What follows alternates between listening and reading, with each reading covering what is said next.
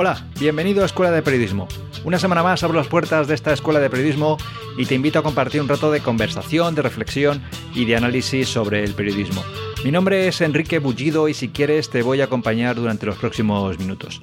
En el programa de hoy vamos a hablar de modelos de negocio de los medios de comunicación y de la relación que tienen con Facebook a propósito de un artículo publicado hace unos días en el Confidencial en el que se analizaban los cambios que Facebook está planteando incluir en su muro. Y es que el pasado 19 de octubre Facebook le pegó un susto a medio mundo, eh, comenzando un experimento mediante el que cambiaría totalmente el muro de su red social. Eh, el cambio más destacado era que el contenido creado por las páginas dejaría de aparecer en el timeline principal de los usuarios a menos que estas páginas eh, o los medios de comunicación pagasen por aparecer como publicidad.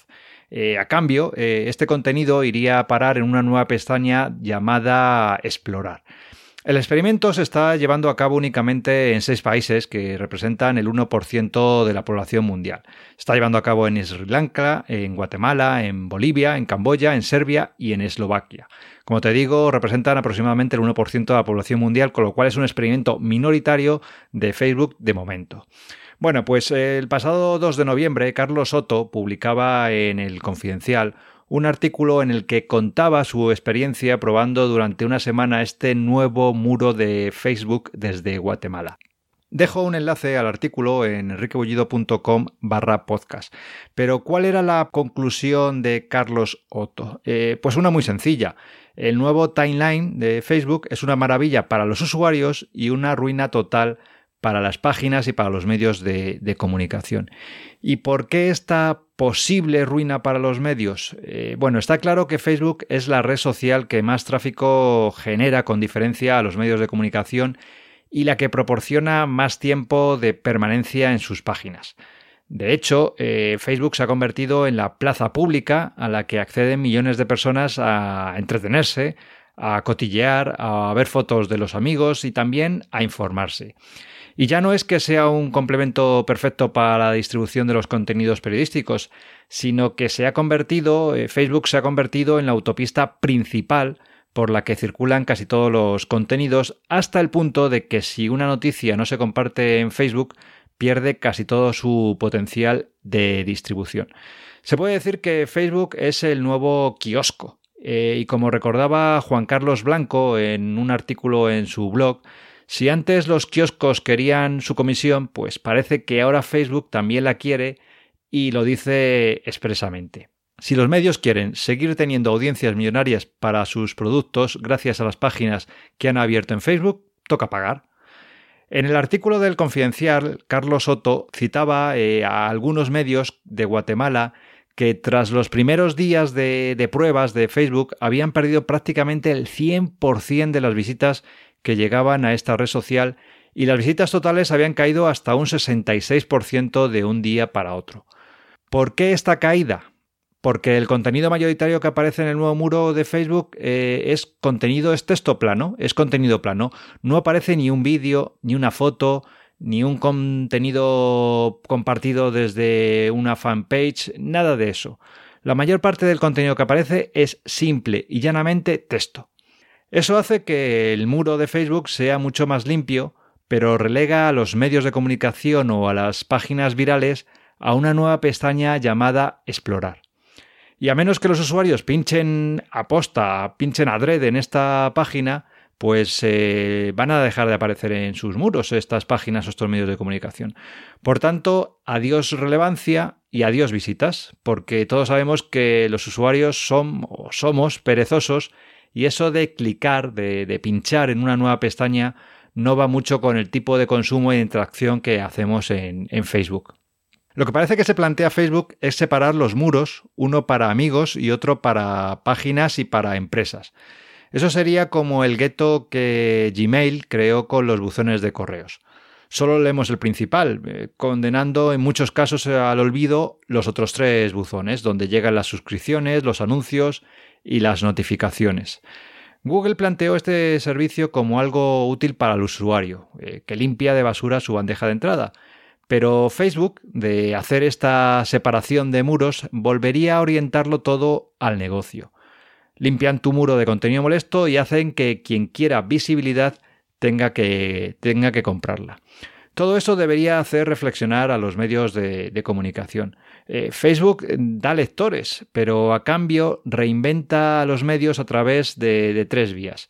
Lo dice Juan Carlos Blanco en su artículo. También te dejaré el enlace y lo podrás consultar en enriquebullido.com barra podcast. ¿Qué es lo que está mm, Facebook obligando a los medios a reinventarse?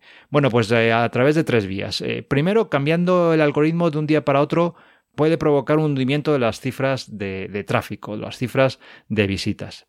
La segunda vía es que obliga a los medios a convivir en un ecosistema plagado de noticias falsas que Facebook es incapaz de controlar. Y la tercera vía que está tensionando a los medios de comunicación es que se queda, eh, Facebook se está quedando con la publicidad que antes iba a los medios de comunicación. El verdadero problema, eh, si lo pensamos de los medios, es que han perdido el contacto con sus clientes y ahora hay mediadores que cobran por ellos. Primero fue Google y ahora es Facebook. Puedes hacer el mejor contenido del mundo, pero si nadie te puede ver es como si no hicieras nada. Eh, los medios perdieron el poder de la intermediación y lo entregaron a plataformas que reunían clientes potenciales con un éxito que ellos jamás hubieran soñado. Y a base de ceder, de ir cediendo, de ir cediendo, de ir poniendo su contenido en estas plataformas, pues estas plataformas se lo han llevado todo. La trampa mortal de Facebook para la prensa es clara te atraigo, te hago dependiente y ahora te corto el suministro y vas a tener que pagar por recuperarlo. El futuro diseño de Facebook, de llegar a implementarse, eh, obligaría a los medios a replantear su estrategia de contenidos y hasta su modelo de negocio. Y es que, como te decía antes, eh, yo creo que los medios eh, parece que han perdido el control de la difusión de su contenido y su modelo de negocio. El problema es grave, porque cuando tu modelo de negocio depende de otros, cualquier cambio que decidan estos otros, pues en este caso estamos hablando de Facebook, pues cualquier cambio que decidan estos puede acabar con tu modelo y también puede acabar con tu negocio. A los medios les quedan dos opciones.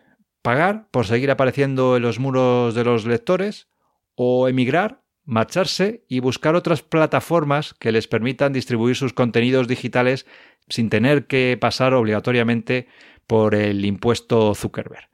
Eh, algunos grandes medios ya están virando, eh, modificando su modelo de negocio y están basándolo en el pago de los lectores. The Washington Post ha superado el millón de suscriptores digitales.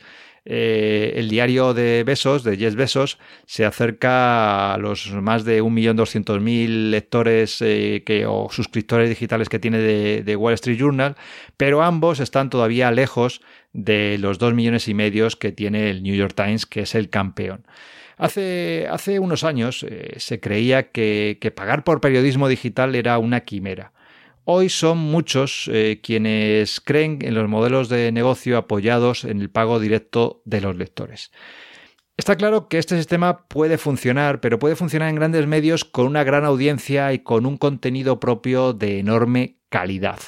Eh, para cobrar hay que dar historias originales, bien reporteadas, bien reportajeadas, bien escritas, como hace el New York Times. El resto, el bla bla bla de todos los días, del consumo inmediato, de las noticias de actualidad de última hora, tiene que ser gratis. Nadie va a pagar por ese bla bla bla, por las declaraciones de los políticos que todos tienen, por ese periodismo de declaraciones vacío que no aporta nada. También, y sobre todo, es una cuestión de mercado. Eh, en Estados Unidos hay 300 millones de personas. De hecho, el New York Times no tiene casi suscriptores fuera de casa. Eh, en mercados mucho más pequeños, el pago por suscripción se vuelve un poquito más complicado. Por tanto, eh, el pago o el modelo de pago en periodismo puede ser una opción a explorar y puede funcionar en algunos casos, en algunos casos de grandes medios y de grandes mercados o de mercados o de medios de nicho con una audiencia muy implicada. Pero en otros muchos casos los muros de pago no van a funcionar nunca. Creo que hay que empezar a cobrar o a explorar la vía de cobrar por contenidos, poco a poco, a generar esa cultura de que la buena información tiene un precio, pero con mucha cautela y probando diferentes, diferentes vías. Facebook es ya tan grande que no puede vivir solo de la conversación o del comentario entre los usuarios. Eh, está claro que Facebook necesita información. Yo creo que necesita información, necesita contenido y cuestiones que generen actividad y que provoquen reacción y debate en, ese, en esa red social. Esa, a fin de cuentas, es la esencia de las redes sociales, generar reacción, debate y, por tanto, actividad. Otra cosa es que en el caso concreto de los medios, eh, el contenido que generan los medios sea el que realmente demandan los lectores. Eh, yo creo que aquí está la clave, porque quizá sin Facebook eh, muchos medios ni siquiera llegarían a, los lectores. ¿Por qué? Porque los lectores, la audiencia, ni siquiera llegaría al contenido que generan los medios, porque simplemente ese contenido que ofrecen los medios no les interesa. El contenido que estamos dando los medios de comunicación en muchos casos no interesa a los lectores. Yo creo que esa es una de las claves importantes y si claro, ese contenido no se ve como algo que interesa, como genera que genera valor, que es algo valioso, por tanto no se va a ver nunca como un contenido por el que merezca la pena pagar. Creo que aquí está el reto del periodismo, hacer contenido realmente atractivo, útil, que ayude a los usuarios. Es un desafío gigantesco que le tenemos por delante y en el que podemos ir o no de la mano de Facebook.